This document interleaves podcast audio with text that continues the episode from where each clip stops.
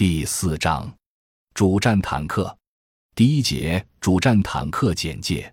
目前世界各国装备的主战坦克几乎都是第二次世界大战后设计的产品。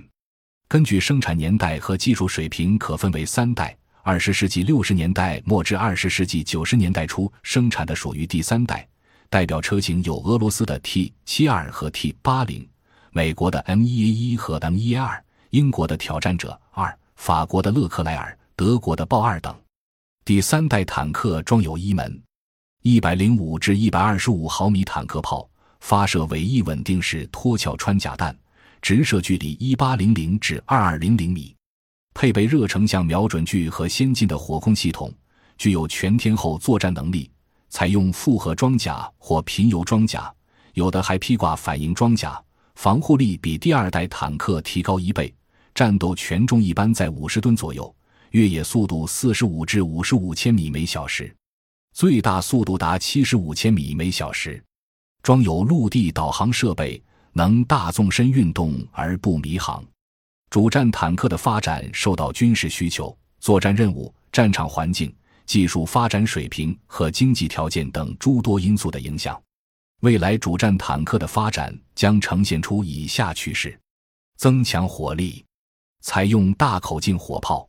火炮威力与其口径大小密切相关。目前，幺二零至一百二十五毫米口径火炮已成为现代主战坦克的标准配置。未来主战坦克将安装更大口径的坦克炮，一百四十毫米口径火炮具有更强的火力和更远的射程，炮口动能可增加一倍左右。为研制一百四十毫米口径火炮，美、英、法。德等发达国家已进行长达六年的共用火炮研究。乌克兰研制的一百四十毫米口径火炮可击穿四百五十毫米厚的装甲，但大口径火炮也带来一些问题，比如就一百二十毫米炮而言，固体发射药筒与弹头重量比例已接近一比一，一百四十毫米炮发射药筒会更大，即使采用自动装弹机也会导致携弹量不足的问题。采用加长身管的滑膛炮，德国研制的豹二 A 六主战坦克采用身管为五十五倍口径的一百二十毫米滑膛炮，炮管加长一点三米。但炮管加长也会带来一些负面影响，例如越野行驶时，驾驶员、车长甚至炮长往往因担心炮管触地而分散注意力，以致影响战术动作，使坦克的机动性得不到充分发挥。此外，炮管过长对坦克的运输、停放也会带来一定困难。采用自动装弹机，不论采用何种口径的火炮，自动装弹机都将成为下一代主战坦克的必备装置。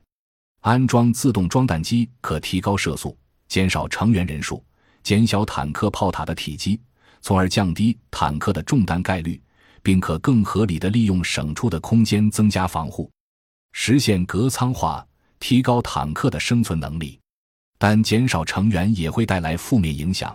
如减少一名炮弹装填手后，该装填手承担的其他工作就要由另外三名成员分担。一旦有人负伤，整个坦克的战斗力就会显著下降。采用新概念火炮和弹药，